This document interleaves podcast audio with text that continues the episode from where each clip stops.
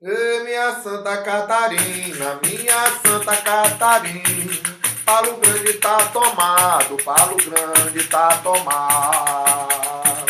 Põe o homem fica fã, ô colega, ouça meu palavreado. Põe o homem fica fama, ô colega, ouça meu palavreado. Olá, pessoal, sejam bem-vindos a mais um podcast histórico aí da Casa de Tapera, falando um pouquinho da nossa história brasileira. E claro, né, nós temos que falar hoje de uma revolta gaúcha, né? Afinal, eu tô aqui para isso. Literalmente um podcast histórico, né? Aí foi a Santa Catarina, por quê? Porque o Rio Grande tá tomado. Tomado, é. E morre um homem fica fama, ô Vanessa. e ouça meu palavreado. Por quê? Porque a gente vai falar sobre a revolta Farroupilha. ou a revolta dos Farrapos. farrapos, que aconteceu no Rio Grande do Sul e inclusive rolou mesmo isso aí, né? Do que? Deles tentarem invadir Santa Catarina. Ixi. Mas isso é um assunto para daqui a pouco. Sim, sim, sim. Eu só tô justificando a música que eu cantei, porque eu mudei um pouquinho a letra. Mas vamos lá, vamos seguir. Então a gente já falou que essa revolta aí aconteceu no Rio Grande do Sul, certo, Vanessa? Certo. E como é que foi esse processo? Conta aí pra gente, como uma legítima gaúcha. Obviamente você nem precisou estudar para saber isso, porque você já sabia tudo, porque os gaúchos sabem da sua própria história, assim como os paulistas sabem das dele, os baianos sabem da dele. Hoje a gente vai falar dos farrapos. Bom, vamos lá então, né? Esse Eu tenho uma negócio de. pergunta. Mas já. É, eu deixa começar, vocês estão Eu vendo não como sou é que gaúcho, ele é? eu não sou gaúcho, eu quero saber. As Ah, pessoas meu Deus. davam com as roupas tudo rasgadas, tipo? Pior que não. Não? Ah, então tá bom. Bom, vamos lá. Então essa revolta, né, essa guerra aí, enfim, tem vários nomes, né? Farrapos ou Revolução Farroupilha, foi Vamos descobrir quanto tempo durou. 10 anos. De- Então é, já é guerra isso aí, né? É, não é mais né? discussão, não. Revolução, bom. Mais que isso é casamento. né? Bom, começou em 1835, no 20 de setembro, que pra quem é gaúcho aí, tá ouvindo, tá assistindo, conhece essa data, porque é feriado no Rio Grande do Sul, as crianças vão piochada pra escola, sabia disso? claro, tudo piucho. Ah, no dia 20 é feriado, mas naquela semana ali tem as, as festas na escola, os menininhos vão tudo de bombacha, chapéu, tudo piochadinho ali de gaúcho. Bate, toma As meninas de prenda, e toma coscarque. desse jeito. E também nós temos o acampamento Farroupilha, que acontece em Porto Alegre. Aí o pessoal fica o mês inteiro de setembro lá acampado, tem vários piquetes, né, gaúchos. Aí você pode ir lá jantar, tem churrasco, ali só comida gaúcha, então é o mês inteiro de comemoração. Você vê coisa legal, né? Você tá falando que você é gaúcha. Gaúcha é de Porto Alegre, né? E hoje a galera tá comemorando né, a Revolução, faz a festa. Mas na época mesmo da Revolução, Porto Alegre mesmo não apoiou os caras em Eu não nada. Falou, some daqui, não isso. vai entrar ninguém aqui. Ou seja, quando os caras Quando os caras precisaram de Porto Alegre, Porto Alegre falou aqui não, que eu não tenho nada com isso. E hoje em dia Porto Alegre faz o comércio e ganha dinheiro em cima do turismo. Não, do... Porto Alegre e todas as grandes cidades do Rio Grande do Sul não apoiaram a Revolução Pois é. Farroupilha, né? Hoje em dia, né, pra ganhar dinheiro no turismo, ah, beleza, olha o processo aí repetindo, até no sul, hein? Mas você É sabe tudo. quem é que fez isso, né? Quem colocou essa, essa revolução como épica, na verdade, foi Getúlio Vargas, muito tempo depois. Ele colocou essa história e trouxe aí pro povo gaúcho, né, isso como um, um marco, né, uma revolução, um orgulho. E realmente as pessoas, não quero ofender ninguém, viu, gente? Mas como eu sou gaúcho, eu posso falar mal, né? O Mesquita eu não vou deixar falar muito mal, mas É, eu posso falar um pouquinho. Na verdade, na verdade, a gente não tem nada aí pra comemorar nesse dia, né? Primeiro começando que Porto Alegre sequer apoiou, nem queria, nem queria saber dos revolucionários ali, dos farrapos. Tinha nada a ver, Porto Alegre nem tava aí com a situação, assim como outras cidades grandes que sabiam né, que aquilo ali não tinha exatamente ali um papel muito né? Não representava o povo gaúcho. Sim. Aí, claro, Getúlio Vargas depois, muitos anos depois, ele quer colocar uma identidade ali do gaúcho. Mas Aí ele traz fez à isso, tona. Mas ele fez em todos os lugares, né? Não foi só com o povo gaúcho. Ele fez isso no Brasil todo porque ele tinha, na real, um governo populista, né? Uhum. Que é ligado ao povo e aí é naturalmente ligado ao orgulho de, de, de cada regionalidade assim ele conseguia apoio de todas as culturas do Brasil. E por isso, na real, ele foi o, um, um dos maiores presidentes que a gente teve. Não tô falando de bom presidente, um presidente bom. Mas um, dos maiores de que relação a nome. Ele foi eleito mais de uma vez, ele tomou o poder, voltou. Mas esse é assunto para outro, Outro podcast. Bom, então essa história aí de, de nós termos orgulho ali da Revolução Farroupilha, fazer toda essa comemoração, isso aí é posterior, viu? A história não foi bem essa. Tem até uma frase que diz assim que essa revolução é uma revolução que nós perdemos, mentimos que empatamos e comemoramos como se tivéssemos vencido, né? Porque ah, ela não, como eu falei, né? além de não representar a maioria do povo, terminou de uma maneira ali meio né, complicada, assim. Mas vamos começar, não vamos terminar, não. É, melhor começar pelo início por uma questão de princípio. Bom, então o nosso estado, né, do Rio Grande do Sul, se chamava Província de São Pedro do Rio Grande do Sul, na época lá, um pouquinho antes aí de estourar a Revolução, né? E já os nossos liberais, aí o partido né, liberal que tinha no Rio Grande do Sul, como tinha no Brasil todo, né, tinha os lados políticos ali, eles eram contra a Constituição de 1824, que foi aquela que o Dom Pedro I fez lá, né? Colocou tudo do jeito dele, a gosto dele. Então já rolava ali uma revolta de alguns, né? Algumas pessoas do Partido Liberal ali gaúcho contra essa Constituição. Inclusive, essas revoltas aconteceram no país inteiro, né? Sim. Por conta disso. Aqui no Sul, acabou se desenrolando por mais tempo e tomando uma proporção maior do que acho que todo mundo, acho que nem mesmo quem estava fazendo pensou que tomaria uma proporção tão grande, né? Sim. Porque apesar de não ter sido uma das batalhas mais. A, a, as- a revolta, uma das revoltas mais violentas, foi uma das. acabou se tornando uma das, uma das revoltas mais importantes Sim. Que a gente teve no país, porque ela serviu de inspiração, inclusive, para outras revoltas, É né? verdade. Na maneira de, de organizar, de fazer. Não que eu concorde com, com, a, com a maneira como foi feita, né? Tem, temos ressalvas, mas eu- isso é histórico, é fato, né? Depois que eles fizeram isso, muita gente acabou se revoltando também Aham. para seguir os caminhos, né? Afinal, foram 10 anos de resistência contra um império todo, né? É, 10 anos. E qual que é a lenda aí que gira bonita em torno da história, né? Ah, eles eram republicanos, queriam a república, queriam a abolição da escravatura, nossos heróis aí. Queria a República é de domingo na praça. a Praça mundo. da República, não. Então é, eles queriam, né? Então rola esse papo aí, né? Ah, eles queriam ah, melhorar, se emancipar para que nós né, não vivêssemos mais num império.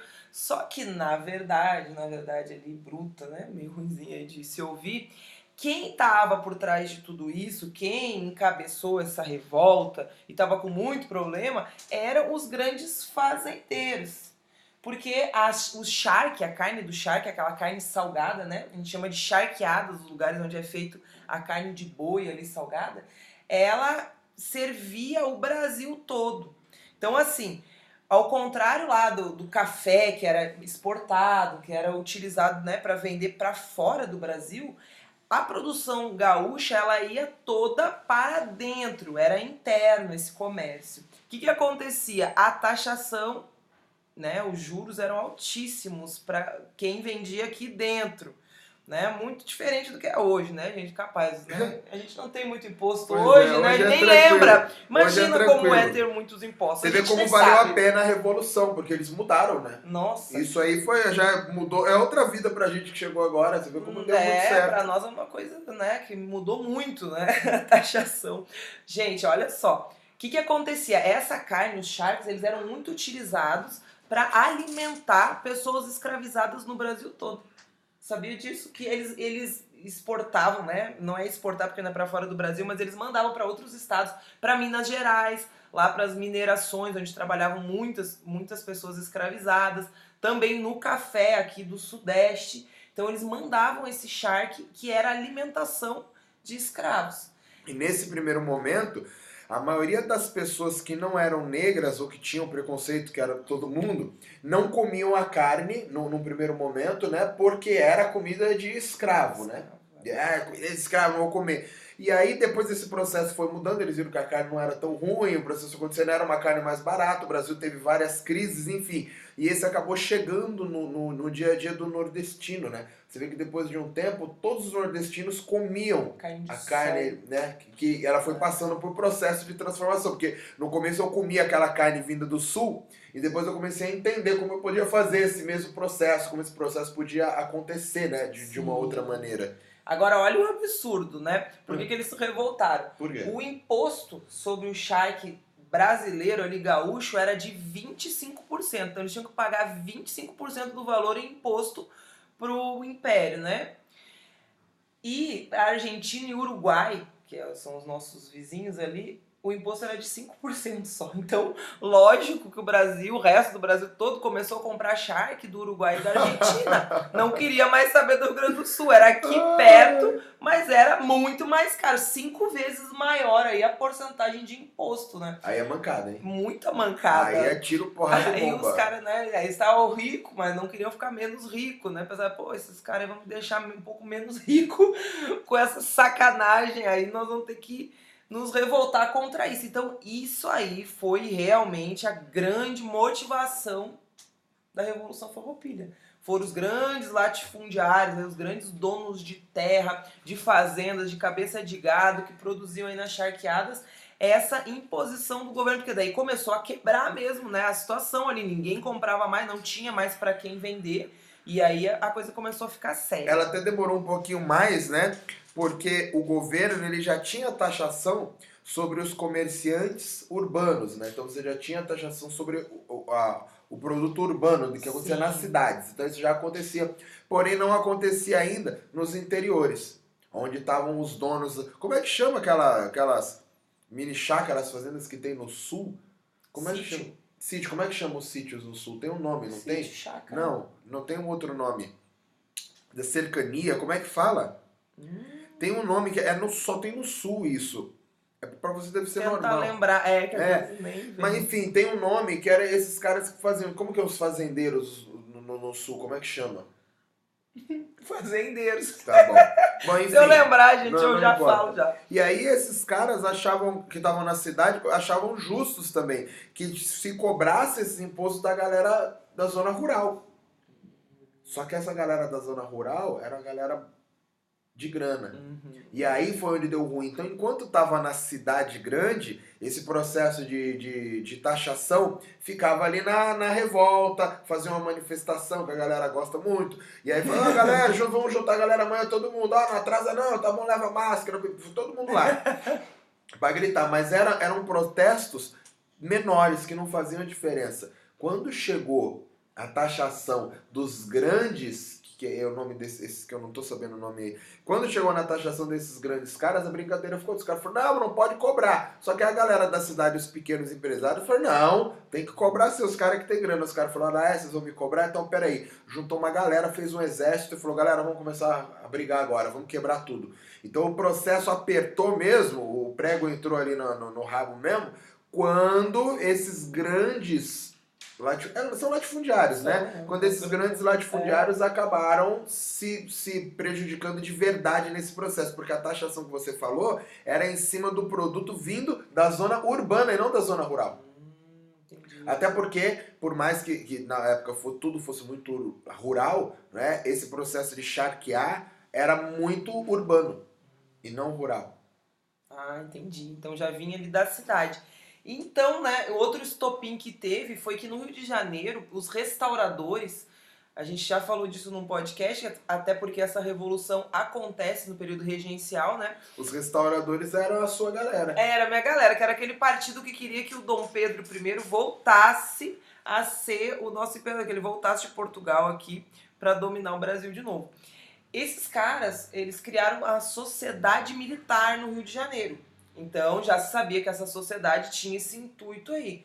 Que eles queriam voltar, na verdade, ser coroa de Portugal, né? Fazer parte ali de novo através do Dom Pedro, enfim, né? Voltar ali, retroceder.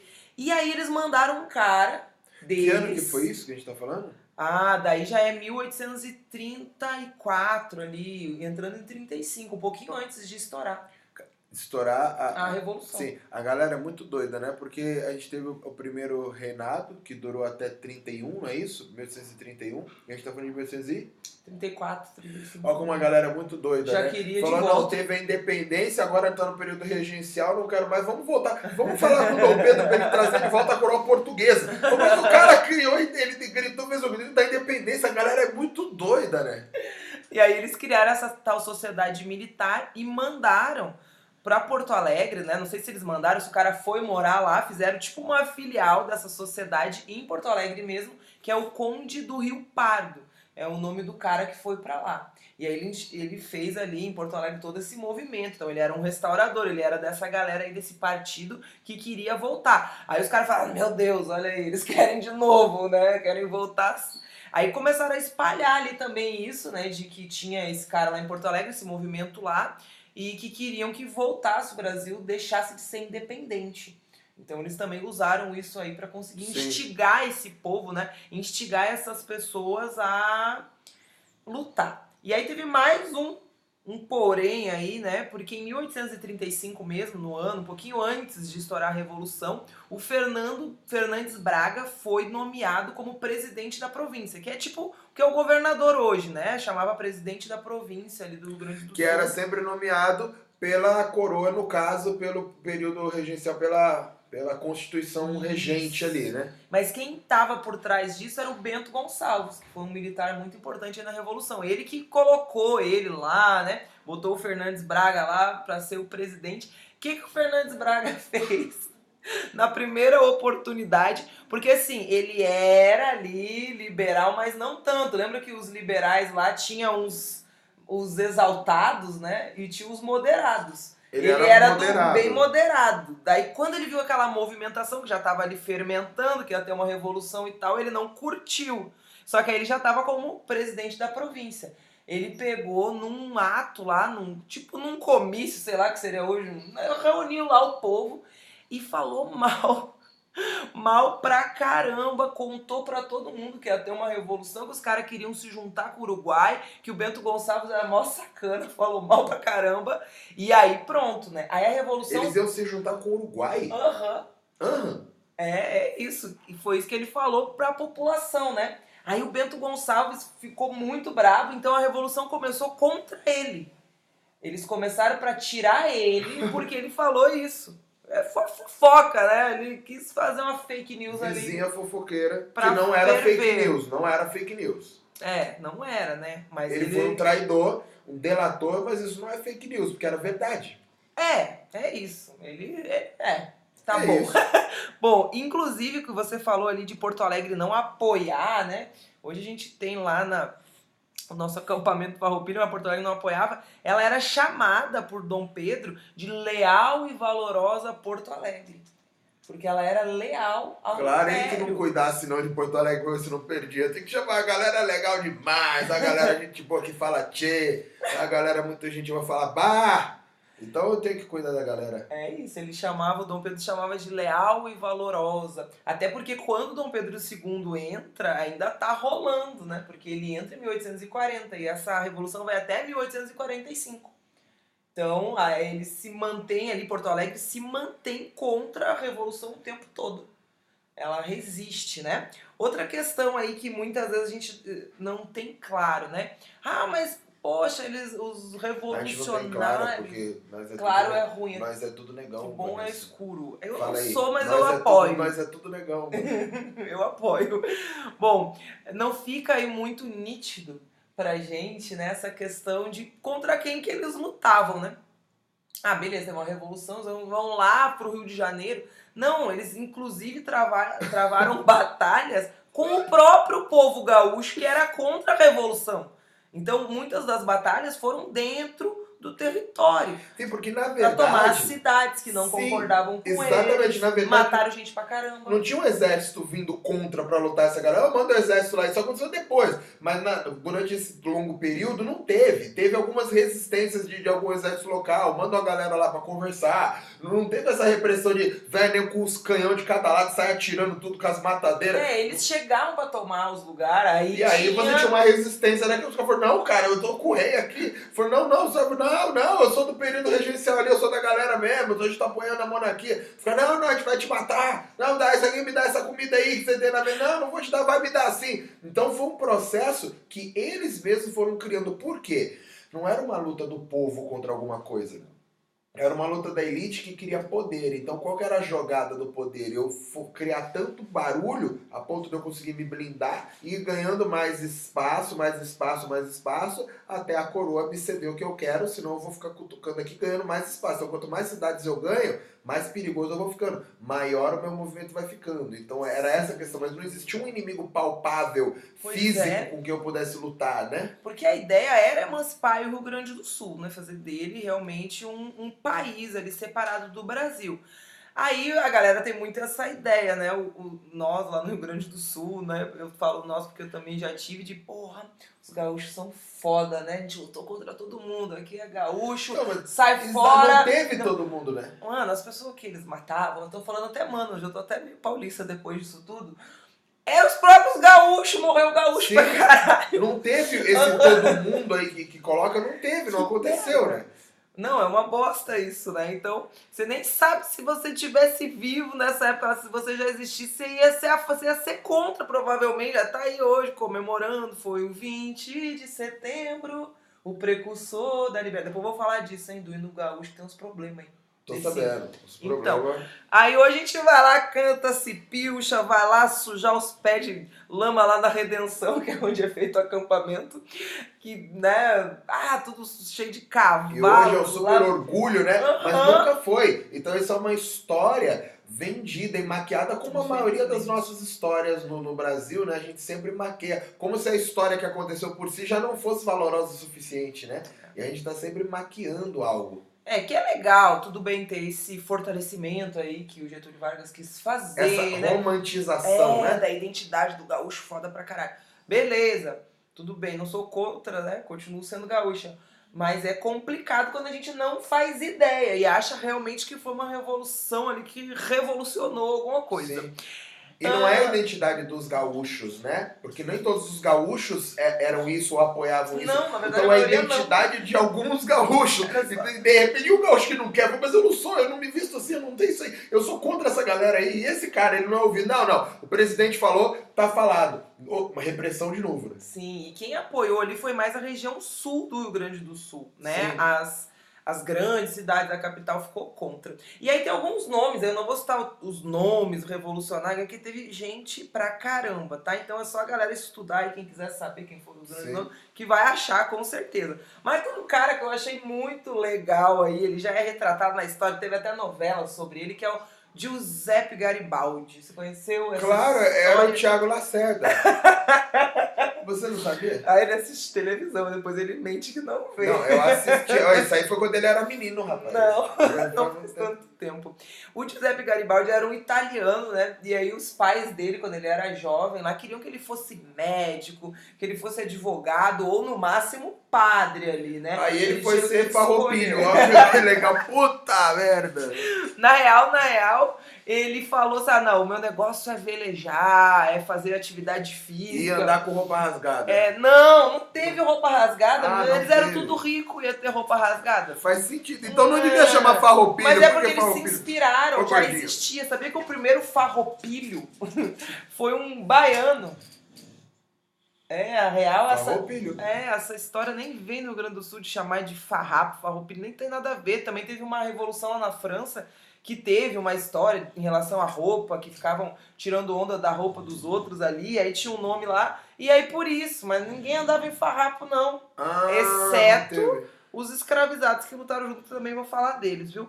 E aí o Giuseppe, né, falou pra, pra família, não, família, eu sou um cara que eu quero viver livre aí, por aí. Aí ele conheceu ali algumas sociedades secretas italianas, né, que tinham também alguns planos de revolucionários ali, se juntou com esse povo, começou já ali a carreira dele na Itália, e aí acabou exilado aqui no Brasil.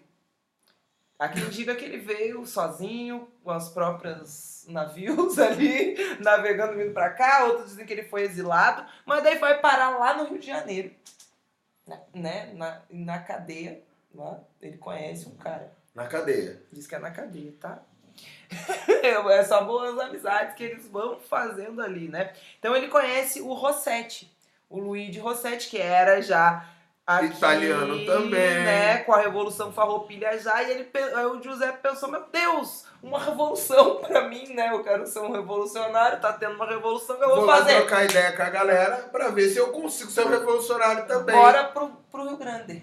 Aí foi pro Rio Grande do Sul. Só que ele e o Rossetti, né, eles tiveram a ideia aí de, de pegar um barco, uma embarcação que eles tinham, pra poder velejar e ajudar por água a Revolução Farroupilha, né? Sim, vamos nós dois lá então. Tá tendo uma guerra. Chega nós dois lá com o barco aqui, com as velas e tudo e É, sabe. fizeram lá um barco, uma embarcação mais simples, no meio do caminho piratearam outra, pegaram uma embarcação maior, atacaram, Vê pum, os caras tomaram o navio. bravos mesmo. Fala, nós, nós, nós revoluciona mesmo. Nós é assim, entendeu? E aí chegaram no sul, né? E começaram a, a auxiliar aí na revolução através da água, né? Dos rios ali, enfim.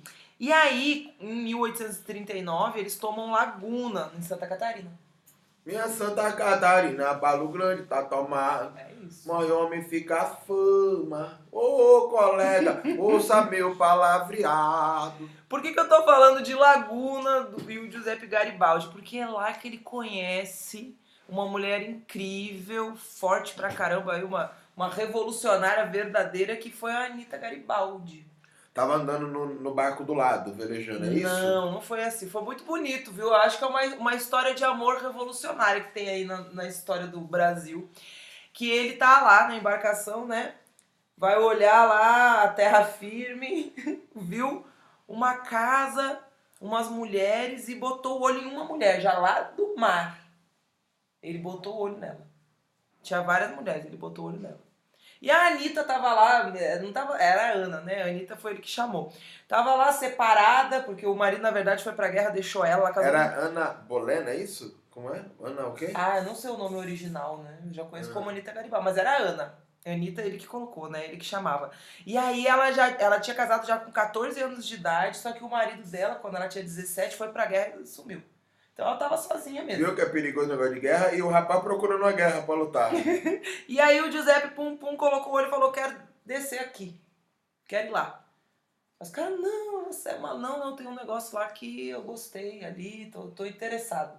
Chegou, pegou um uma embarcação menor pra poder chegar lá, descer, atracou, foi lá na casa, onde que ele viu as mulheres e pum.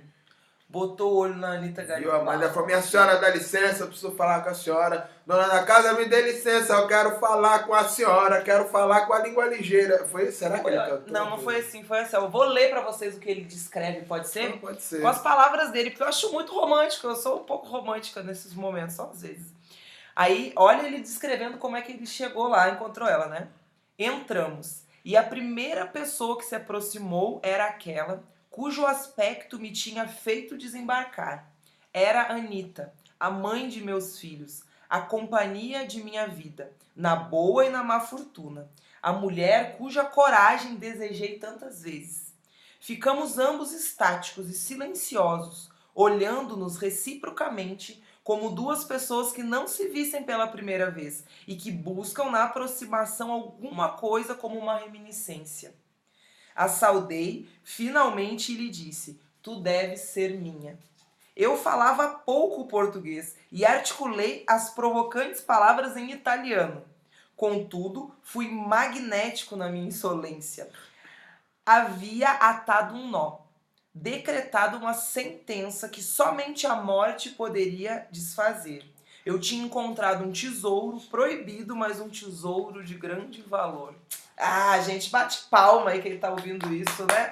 Isso sim é uma declaração de amor, viu? Não é oi, manda foto de agora, tá? Homens, por favor, Giuseppe Garibaldi, por isso que Thiago Lacerda colocaram na televisão um homem desse. Vanessa, as pessoas te pedem, manda foto de agora. Não, pra mim não, mas as minhas Ah, alunas contam. Sim, pra você não. Não, eu já não namoro mais, né? Entendi. Eu já, eu já, eu já aposentei, né, de namoro. Entendi. Mas diz que é assim, né? Hoje em dia, é, manda foto de agora, oi, você tá B, a pessoa nem fala bem mais, fala só B. Então é assim, né? E aí, isso aqui sim é uma declaração de amor, tá? Então eles, pum, a Anitta já na hora, o coraçãozinho, ó, Nem não tem como aguentar, né? Ele, José, é o Thiago Lacerda, gente, ali. e aí ela foi com ele. Ela foi, Foi com ele pra onde? Procurar uma guerra. Isso, Tá falou, tá, nós estamos juntos Querida, tá rolando uma guerra por aí, vamos comigo. Vamos pra uma. É Por que, que a gente vai lutar? Não faz diferença, querido. Estaremos juntos. É isso, foi desse jeito mesmo. Ela queria ir com ele e falou que ia ser parceira dele em tudo. E a mulher era braba mesmo, viu? Guerreou com ele, não É. só aqui na, na Revolução. Farroupilha, em outras situações, até inclusive na Itália, depois que eles vão pra lá, lutou também, pegou em arma, fugiu com a cavalo coisas- com o nenê aqui e atirando. muita, teve- tivemos muitas mulheres presentes nas revoluções em geral, mas dessas muitas mulheres, poucas foram que realmente pegaram armas na mão Sim. no campo de batalha, né? Sim. Teve uma revolta que foi dos revolta dos curitibanos. Olha, eu moro em Curitiba, né? Tá tudo ligado ali com revolta de curitibanos. Que ela, ela tava levando munição, esse era o papel dela, né? E aí pegaram ela. A tropa contrária lá pegou ela, né? Prendeu ela. E aí ela inventou toda uma história triste. Diz que falavam que o Giuseppe tinha morrido. Daí ela fez, olha só, né? Ela não era só brava, brava, ela sabia interpretar, porque ela era uma mulher de muitos aí, né? Arti- muitas artimanhas. Ela falou assim, ó, o Giuseppe tá morto, estão falando que ele morreu, eu preciso ir, é meu marido, papapá, papapá, chorou ali, os caras meio ficaram com pena dela, descuidaram, ela deitou o cabelo, foi atrás, ele tava vivíssimo da Silva, se encontraram de novo e bora pra próxima guerra, e foi assim. Assim eles foram indo. Tiveram filho, Eles foram, e foram tendo filho no meio da guerra, as tendo coisas foram filho andando. no meio da guerra, foram indo, foram andando. É, eu só citei eles aí porque eu achei bem, bem legal, né? E eles são Então, importantes ele- aí nessa sim, história. são muito importantes, mas não são líderes da revolta. Não, líderes não. Ele chegou lá pra velejar mesmo. Falou, tô Queria se juntar. justo. É isso. Então a Anitta Garibaldi foi essa mulher. Tem muito mais coisa sobre ela, tá, gente? Inclusive esse fato aí que eu falei que ela saiu ali a cavalo com o bebê recém-nascido atirando e tudo mais. Ela fez mesmo. Então dá pra vocês lerem aí, conhecerem um pouquinho mais sobre ela. Justo. Posso falar do hino já ou você quer contar mais coisa pra eles da Revolução? O hino, quando é que vem o hino? O hino veio nesse momento? Não, o hino é feito depois, né? Ah, eu não sei o ano do hino não, viu? Me perdoem. Pois é, lembro Mas vamos lá, vamos entender. No fim, o, conseguiram a, a, a, Ah, a tal da pro fim, independência. então? Não, tô perguntando. No fim, eles conseguiram a tal da independência ou não?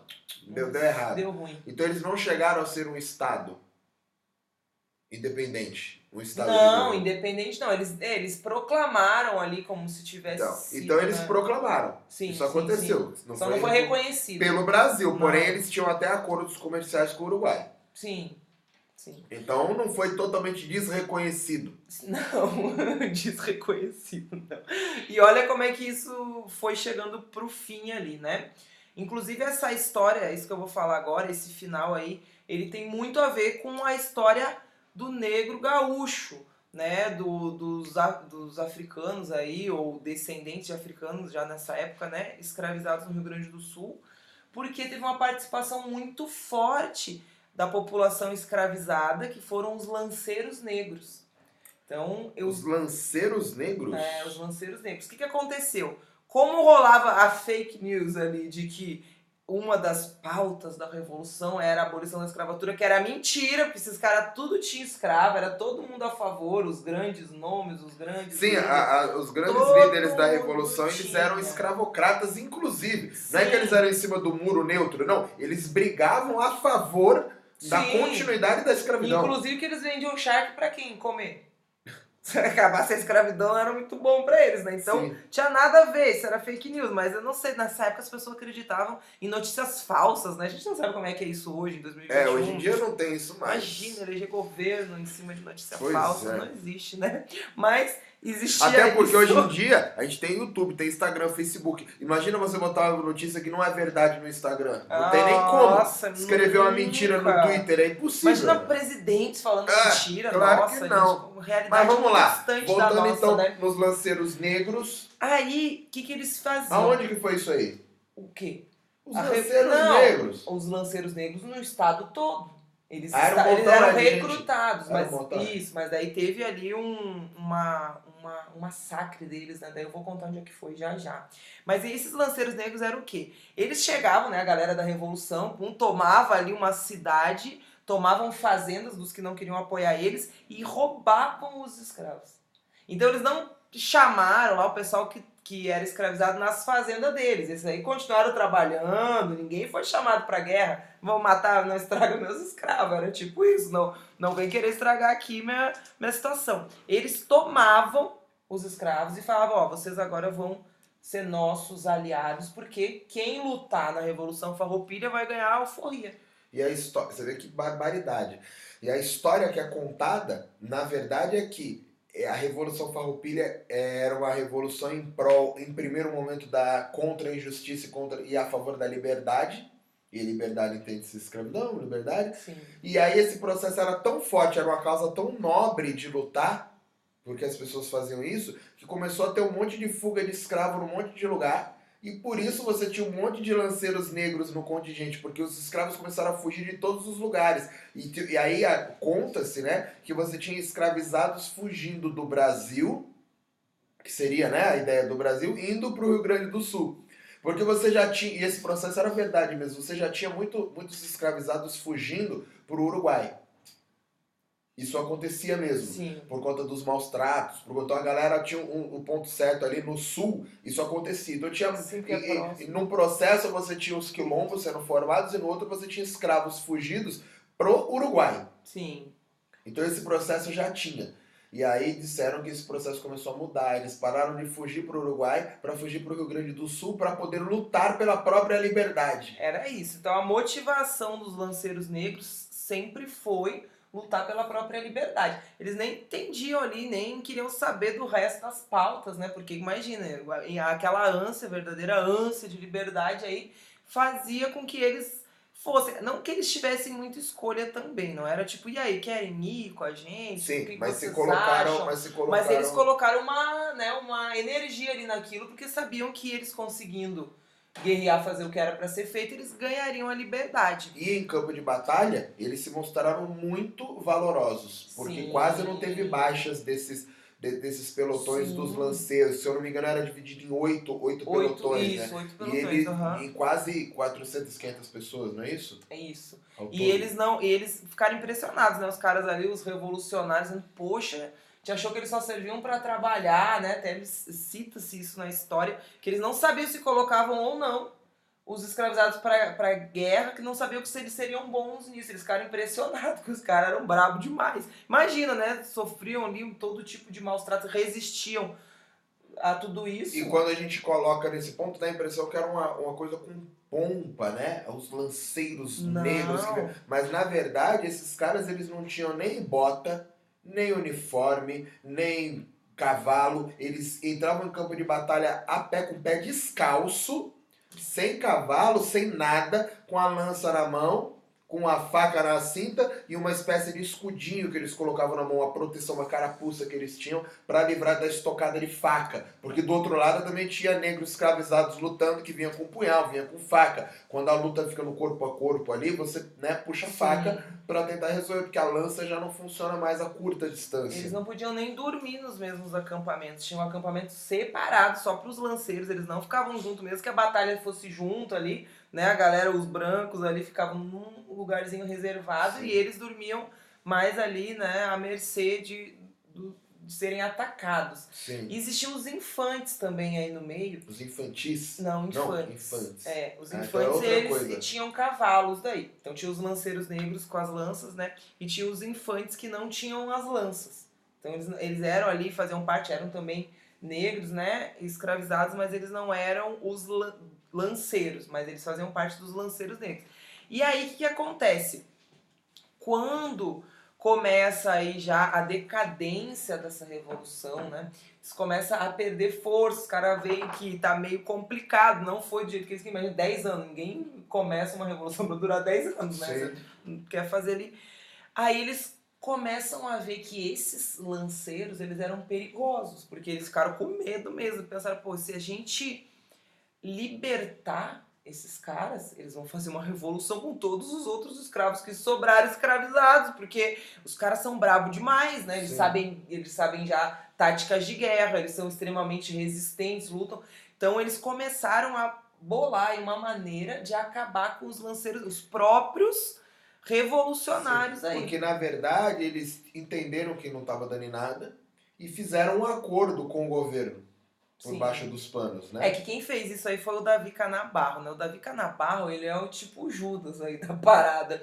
Porque ele teve várias acusações de traição aí, ao longo do- dos Sim, anos, mas ao longo ele- da vida Mas dele, ele não né? fez sozinho, porque ele não responde por um movimento sozinho, Sim, né? é que ele tava à frente dos lanceiros, né? Naquela noite que aconteceu. Então essa noite que eu tô falando foi o massacre de Porongos. Sim, mas para acontecer esse massacre e ter isso, alguém tem que. Uma alta cúpula tem que ter decidido antes de entregar os caras. Não é que um cara chega lá e faz isso. Sim. Então as lideranças têm que ter conversado com o outro lado, combinado de se entregar, falando, então a gente vai se entregar, porém a gente vai fazer assim, assim, assim, vocês vão ter os negros ali, os escravizados para vocês. E esse cara foi o cara que traiu o, o pelotão ali que estava à frente, ele organizou, mas ele só foi o cara que Isso. executou a ideia. É, ele teve umas ideias, o Davi Canabarro fez umas paradas, umas cartas falsas. Ele, ele tava bem envolvido sim, vem, não venha defender o Davizão. Não, viu? O Ele estava completamente envolvido. Tava até aqui, ó. Sim, ele era líder, ele era líder, estava completamente envolvido. O que eu estou dizendo é que não foi ele, foram todas as Sim, lideranças. Sim, sim, isso aí era em comum acordo, né? E aí ele tava à frente aí dos lanceiros negros nessa noite lá em Porongos, que hoje é a região onde fica Pinheiro Machado, aí no Rio Grande do Sul. E aí ele, ele foi avisado, algumas pessoas que não estavam sabendo do acordo foram lá avisar ele, ó, o Muringue, que é o cara que era o que estava à frente da tropa que ia atacar, né? O Muringue tá vindo, aí vai atacar vocês. E aí, primeiro, o que, que ele fez? Ele desarmou todos os lanceiros negros. Ele desarmou eles nessa noite. Falou que tava rolando. Tinha aí uma parada de um decreto em relação a pegarem armas e não, que não podia mais. Tinha toda uma história, só que só quem foi desarmado foram os lanceiros negros, né? Os brancos continuaram Sim. armados. E aí eles, ele pegou e, e desarmou eles todos. Desarmou naquela noite, falou, pode dormir aí que tá, tá sossegado. Tá Tá tranquilo, tranquilo. Eu vou, vou- eu vou dar uma ronda, eu vou dar uma ronda Vou ficar ali dormirem aí. ali cuidando de vocês. E aí até tentaram avisar, mas é claro que ele já sabia que o Muringue tava vindo, né? Negou até a morte depois, mas tava sabendo. Aí Sim. veio essa tropa do Muringue aí atacou os lanceiros e dizimou, não matou todos, tá? Porque tinha os infantes a cavalo. Esses foram os que mais conseguiram fugir, porque os lanceiros tinham as lanças. Então não foi tão desigual, eles deixaram as lanças, né? E aí eles conseguiram, de alguma maneira ali, guerrear um pouco, mas era assim, uma situação extrema de desigualdade, não era um contra um, sabe? Era tipo Sim. 300 contra um, numa história que a gente conhece aí. Eles eram muitos, né? Muitos, muitos homens ali contra os lanceiros, e aí eles mataram, foi um massacre, por isso que é chamado de massacre de porongos, porque era lá em Porongos, essa região era chamada de Porongos, e foi um massacre, né? Aí uma galera dessa conseguiu fugir, que foram os infantes aí, que foram os que ah, conseguiram fugir a cavalo, né? Alguns lanceiros também. E na verdade os infantes tinham cavalo, mas eles não tinham lança, né? Então morreram muitos também por causa disso. Né? Foi bem terrível aí. Aí nessa última, essa aí foi a última batalha. Foi a coisa que aconteceu por último. Que não foi mais uma batalha, na verdade É. eles já tinham entregado a revolução, eles falaram a gente Ia desiste. acabar, Na é. real, a gente falou a gente desiste, a gente se É. entrega, porém eles tiveram algumas regalias ainda, as lideranças, né, para poder entregar. Então eu vou Sim. entregar seu, eu vou entregar a revolução, vou resolver seu problema, porém eu quero alguma coisa em troca. Então eles tiveram favores ali do governo. Sim. Inclusive esse acordo de entregar os lanceiros que seria o problema foi feito de acordo com o próprio com o próprio Caxias, Aham. que na época não era duque Não ainda, era ele, duque, ele era uma outra coisa, é. não sei o que, que ele era, mas depois ele virou o duque de Caxias. Não, e diz que eles pegaram o Davi. Olha a história que o Davi contou, né? Pegaram ele e falaram assim: Ó, Davi, chega aqui, vem cá, Canabarro. Você entrega aí os líderes e tal, tudo que vocês têm por fazer ainda, e nós vamos te anistiar, te perdoar, né? Aí ele falou: não vou ser um traidor da revolução. Daí ele falou: Já tá cheio de traidor lá no meio. Falar pra ele: já tá, Lá tá cheio de espião nosso já no meio, isso aí não vai dar certo, vai acabar. Aí diz ele, né? Diz o Davi Canabarro que não aceitou. Mas mesmo assim eles soltaram ele. Não ficaram com ele. Ele não aceitou, mas soltaram. Quando ele chega lá pra galera ali, né? Os líderes da revolução e fala, ó, tá cheio de traidor aqui no meio. Os caras me falaram, é melhor desarmar todo mundo. Porque é melhor desarmar a galera porque tá cheio de traidor. Aí o que, que eles fizeram? Desarmaram, aí foram atacados também. Desarmados. Tá vendo? Tá vendo que o, eu tô falando que o Davi Canabar, não sei. Bom, aí aconteceu isso, aí fizeram o tal do acordo do Ponche Verde, né? Ou Poncho Verde. Inclusive a escola que eu fui alfabetizada tinha esse nome. Tá explicado, e você não sabia disso. Sabia, não, sabia que era o fim né, da Revolução Farroupilha, o Ponche Verde, mas não sabia de, de algumas canagens aí que aconteceram no meio, não sabia não. Não, não tinha conhecimento. E aí eles assinaram esse Ponche Verde aí, que era um acordo cheio de cláusulas lá, boas para os dois lados, né? E aí o povo fala, não, mas a gente não ganhou lutando ali, mas ganhou na, no Ponche Verde, lá quando assinou, tava cheio de coisa boa aí pro. Ganhou vendendo os negros, né? Porque muitos desses negros que sobreviveram nesse massacre aí de Porongos, eles foram viraram propriedade do governo, ah, né? sim, não, isso foi uma das cláusulas, mas tinha várias. Uma das cláusulas lá, a primeira dizia assim, que acabando a revolução, os republicanos iam poder escolher o presidente da província. Mas quem é que foi parar lá? Duque de Caxias. Ninguém escolheu nada. Foi mentira. Tava escrito no papel, mas foi escolhido porra nenhuma. Então, também não deu certo. E aí tinha várias cláusulas que eles iam ser perdoados, que mesmo as terras que eles tomaram durante a Revolução não seriam devolvidas aos donos, tinha alguns respaldos, algumas coisas deram certo, e aí tinha dos escravos lá, dizia assim, que todos os negros que lutaram durante a Revolução Farroupilha seriam libertados. Sim. Que bacana, que, hein? Que é bacana. Nossa, bom demais. Ali começou a ficar bom o Brasil nessa Só época. que não, né? Só que não foram libertados nada. Muitos foram devolvidos, porque como eu falei, eles eram roubados das fazendas, né, dos senhores ali de escravos. E aí muitos foram devolvidos e outros foram mandados para o Rio de Janeiro, que é para o governo, né, como você falou, ia ficar Sim. ali. E olha que interessante, lá no Rio de Janeiro eles foram para a Marinha. A gente tem um podcast aí sobre a Marinha, né, sobre o Almirante Negro. Então tem toda essa questão de, de desses lanceiros negros terem ido para a Marinha no Rio de Janeiro. Sim.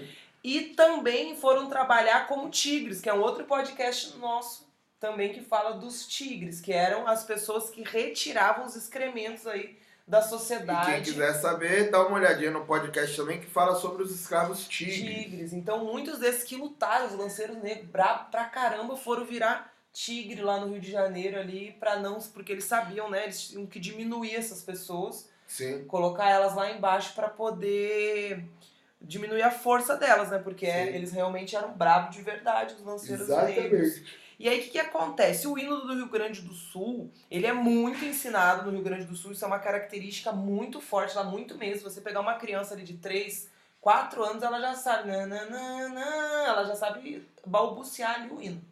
Toda criança aprende na escola o hino. Os times de futebol, tem até um time de futebol que eu não gosto de citar o nome. Eu não sou muito chegado de futebol, mas esse é o que eu menos gosto, né? Lá que veste azul, lá no Rio Grande do Sul. Quando tem jogos oficiais que vai se cantar o hino brasileiro, a torcida inteira canta o hino do Rio Grande do Sul. Pra não ser cantado o hino do Brasil até hoje. E esse hino, quando você aprende isso na escola, isso é um orgulho, é uma coisa linda, né? Você vai lá cantando, nanana. E aí, depois de muitos anos que eu fui me dar conta disso, eu já tava na capoeira, né? Já tava maiorzinha ali, comecei a entender algumas coisas, mas já tava um tempo na capoeira, viu? Não foi de logo que eu entrei, comecei a entender que o nosso hino lá, gaúcho, é racista, preconceituoso pra caramba. Que tem uma parte que fala assim, né? Ele começa falando como a aurora precursora do farol da divindade foi o 20 de setembro o precursor da liberdade. Então ele tá falando que o 20 de setembro, essa revolução aqui, foi um negócio do mundo entendeu? Salvou o universo mesmo. E é isso. Só que aí chega um, um ponto lá, né, que é tipo o refrão, que é Mas não basta pra ser livre, ser forte, aguerrido e brabo, povo que não tem virtudes, acaba por ser escravo. Gente, Nossa senhora. nossa, não estraga a minha história aí no Rio Grande do Sul. Foi tão chocante pra mim quando eu percebi que eles estão dizendo que os povos escravizados aqui não tinham virtudes, por isso foram escravizados. E aí hoje até, inclusive a Câmara de Deputados lá do, de Porto Alegre, esse, essa última eleição agora teve finalmente uma boa bancada de pessoas negras. Se não me engano, são quatro representantes agora. Sendo que a população negra é enorme no Rio Grande do Sul, viu? Agora que começou a ter, né? A primeira mulher negra foi agora. tipo assim, a ser eleita. Sim. E aí eles estão tentando fazer algo. Já, claro, o movimento negro já vem trabalhando isso, né? Essa, esse problema aí do nosso hino, né? De tentar mudar isso. Mas agora eles se recusam, por exemplo, né? A bancada dos, dos, dos nossos vereadores negros lá, eles saem, eles não ficam durante o hino. Né? Eles proibiram agora, por causa disso, desse protesto, não se toca mais o hino lá na, na Câmara por causa disso. Então tá tendo agora, né? Um tempinho depois. Nossa senhora. É, fala isso. E ainda fala: sirvam nossas façanhas de modelo a toda a terra. É um orgulho. É um orgulho. fudido. Nossa senhora. Mas é isso, infelizmente, tá, gente? Sou de Porto Alegre, sou gaúcha também, vesti a prenda ali muito, dancei muito CTG ali no, no, no 20 de setembro, né? Fui na Redenção tomar um chimas e comer um churrasco no nosso acampamento Farroupilha, mas a verdade é essa e a gente tem que contar, né? Tá contado. É Tá isso. resolvido. Galera, por hoje é isso. Espero que vocês tenham gostado um pouquinho da Revolução Farroupilha e naturalmente. Ou não, né? Ou não Ou gostaram. não. E É. naturalmente da história aí do Rio Grande do Sul, a história rio-grandense, contada por uma gaúcha original, certo? Então acho que é isso. Certo, Vanessa? É isso. Valeu, galera. Muito obrigado. Fui!